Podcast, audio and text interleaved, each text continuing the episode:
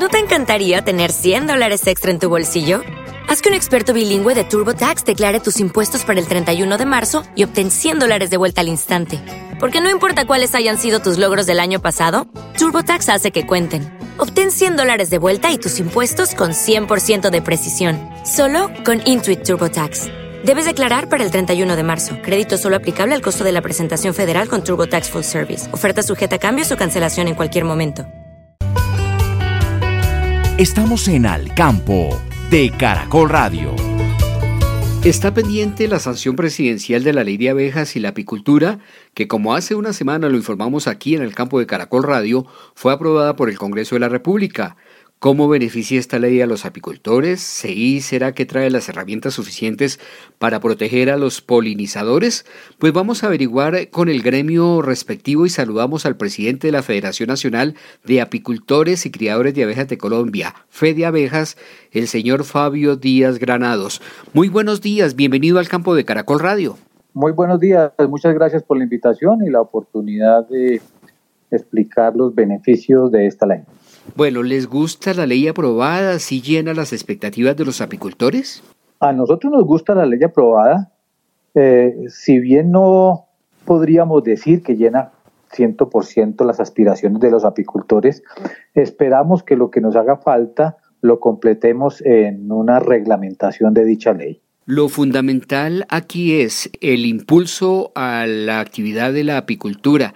¿Trae las herramientas suficientes? ¿Usted cree que la apicultura que hoy todavía es, digamos que pequeña en Colombia, puede crecer de manera enorme en los próximos años? Claro que sí. Esta, esta, ley, esta ley es un hito histórico porque Colombia nunca había tenido una ley, un marco legal para la apicultura. Podemos decir que ahora lo tenemos. Y si ahora lo tenemos, eso también implica salir, mm, entre comillas, de esa informalidad en la cual, en la cual ha estado siempre eh, la apicultura. Esta ley nos va a permitir entonces mm, crecer al ritmo y al número de colmenas y a la producción que necesitamos para ser un país productor y exportador de productos apícolas de excelente calidad. Hoy el país tiene unas 140 mil colmenas aproximadamente. ¿De qué manera puede crecer esta actividad? Bueno, 140 mil colmenas no es ni el 10% del potencial apícola del país. Este es un país que debería tener entre un millón, millón y medio o hasta dos millones de colmenas. Y eso nos posicionaría en los primeros lugares como productores de miel y por esa razón se nos abriría una gran vía de desarrollo en cuanto al comercio internacional de estos productos. ¿Y por qué cree usted que se puede llegar a esos números? Bueno, esta ley tiene mm, unos capítulos muy interesantes. Por ejemplo, al fomentar el desarrollo apícola, al fomentar este crecimiento que necesitamos, ya mm, las entidades que tímidamente han venido colaborando a nivel regional con esta actividad, pues van a tener ya un, marco legal que les va a permitir decididamente invertir en apicultura. Además, incentiva a los nuevos apicultores, a los nuevos proyectos en apicultura en el país. Al fin y al cabo, este proyecto de ley también les va a garantizar una, un nivel de protección adecuado para sus abejas. Y cuando hablamos de protección para las abejas, quiere decir que también hay una protección a los demás polinizadores. No solamente la apicultura o las abejas es miel y polen y algunos productos de ellas. Recordemos que la apicultura, que las abejas, es transversal a todo el sistema agropecuario colombiano. Tres cuartas partes de la producción de alimentos son gracias a la polinización de las abejas. Entonces aquí es un gana-gana, aquí nadie pierde. Aquí con esta ley se está beneficiando no solamente todos los apicultores, sino todos los agricultores y todo el país. Genera emprendimientos, lo que va a significar que entonces mm, aquí tenemos una nueva capacidad de ofrecer un gran negocio, un gran agronegocio como es la apicultura. Señor Díaz Granados, Colombia tiene las características, el terreno, el clima para producir tanta miel como usted lo plantea? Afortunadamente sí. Un país que goza de un clima tropical. Aquí no tenemos los problemas de otros grandes productores apícolas. que tienen que bregar con estaciones, con meses de invierno, de verano, de otoño, grandes nevadas. Aquí tenemos todos los pisos térmicos, tenemos, tenemos una variedad de flora eh, que nos ubica en unos, como uno de los países más biodiversos del mundo. Entonces aquí lo que hay es por hacer. Toda la apicultura en el país está por hacer. 140 mil, 150 mil colmenas, repito, no es ni el 10% de nuestro potencial.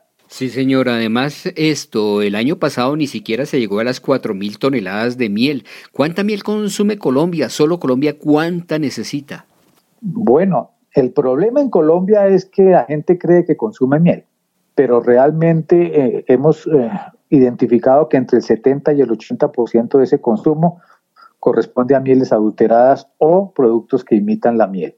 En ese sentido, podríamos hablar de un consumo interno de 15 mil, 20 mil toneladas que la gente cree que es miel, porque los, las 4 mil toneladas que estamos produciendo actualmente eh, escasamente pueden arañar ese potencial del mercado interno. Entonces, fíjense que aquí hay algo muy interesante también por hacer. Si esas mieles que no lo son desaparecieran de un día para otro de las estanterías, de las plazas de mercado, de las tiendas de barrio, pues no tendríamos con qué llenarlo con, con miel genuina porque ni siquiera estamos produciendo para satisfacer la demanda interna.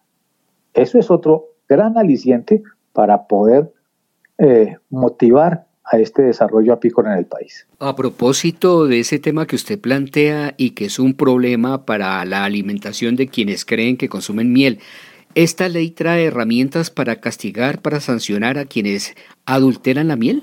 Claro, el capítulo 3 nos habla de la calidad y la comercialización de los productos y los servicios de las abejas. Ahí queda expresa la prohibición de vender como miel así sea bajo imágenes engañosas, un producto que no lo es. Y trae sanciones y trae multas. Y eso significa que hay que acogernos a la ley.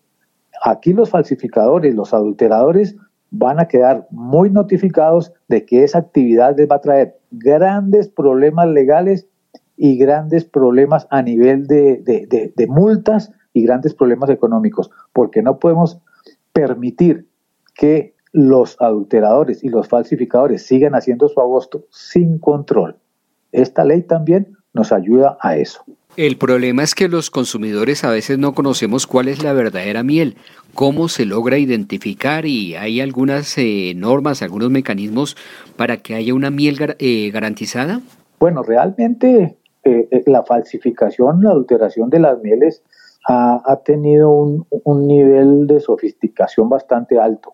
Inclusive hay mieles falsificadas en el comercio internacional que, eh, que pasan muchas veces análisis de, calidad de la miel. Aquí lo que tenemos que mm, aprovechar es para hacer una gran campaña de divulgación y que la gente aprenda a conocer la miel. ¿Cómo empieza a conocer la miel? Primero, comprándosela a un apicultor conocido, comprándosela a un sitio que le garantice la pureza de la miel. Aquí ya en el país, en varias eh, ciudades, eh, se están abriendo cursos para aprender a catar las mieles. Es que cuando uno prueba la miel, el paladar ya sabe reconocerla y sería difícil que una persona que consume miel pura en algún momento determinado pueda consumir lo que no lo es, porque la miel tiene unas condiciones organolépticas que son muy particulares a ella. Eso primero para, para, para decirle al consumidor, cuidado dónde está comprando su miel. Y lo más frecuente, no se deje guiar por el precio. Es que una botella de miel en una plaza de mercado o lo que llaman miel es muy barata. Ya el precio le está diciendo que eso que está comprando no lo es. Entonces, cuando él se acostumbre a buscar su apicultor o un sitio o un almacén especializado en este tipo de productos, va a saber lo que es una miel pura.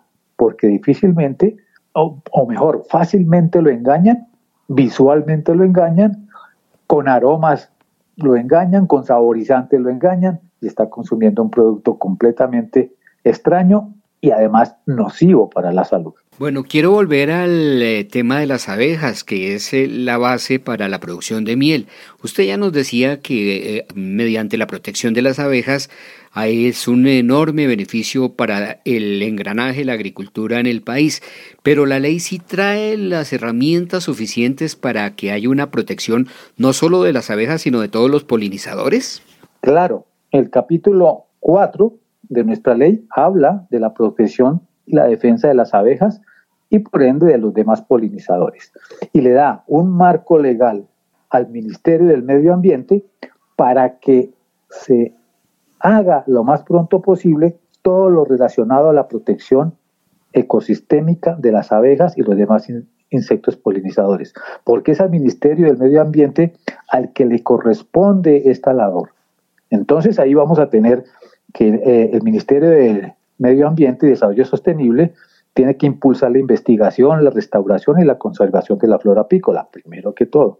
Desarrollar incentivos a los apicultores por el pago de esos servicios ambientales que está prestando. Impulsar la coordinación con las autoridades territoriales políticas para el manejo de abejas en zonas urbanas, en zonas rurales. Entonces, para estos efectos de proteger y preservar la apicultura, ese Ministerio del Medio Ambiente debe pedir en el año siguiente a, la entrada de vigencia de esta ley una guía para ese manejo y preservación de abejas, de nidos, de enjambres. Y lo que hemos venido haciendo ya en otras mesas de trabajo, unas investigaciones para determinar las sustancias que están siendo mal utilizadas en la agricultura y mirar cómo protegemos a las abejas con esa mala práctica agrícola.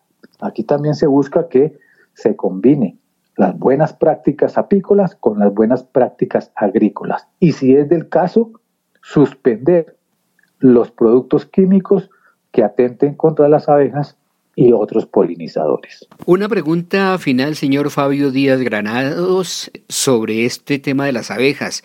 ¿Es mito, es realidad que las abejas son peligrosas? No, no, no, no, las abejas no son peligrosas para absolutamente nada. Las abejas no tienen un, carácter agresivo. Las abejas no están buscando a quién atacar, no están buscando a quién picar. Para que eso suceda es porque algo las provocó.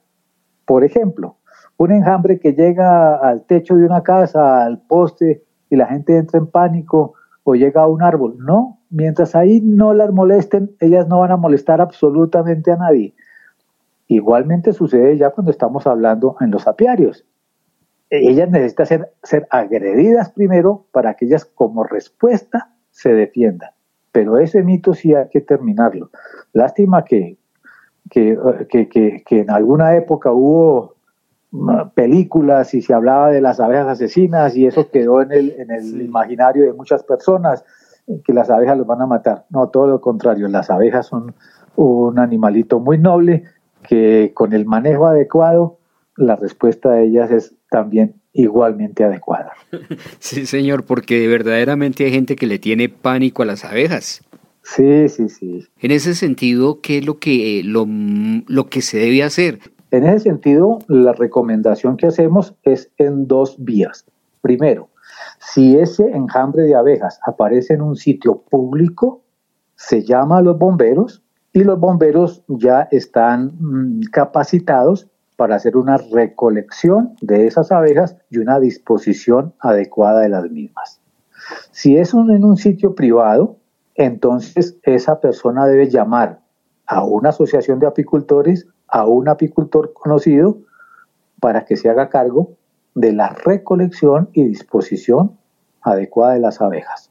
Lo que queremos es que el nivel de protección para las mismas llegue a acabar con una práctica que se hizo hasta hace muy poquito tiempo, que era que veían un enjambre en la ciudad y entonces la gente corría a buscar la forma de eliminarlas, de quemarlas, de ahogarlas, y ahí es donde vienen los problemas cuando ellas se defienden y cuando se está atentando contra ese medio ambiente por ir a, a matar este maravilloso insecto.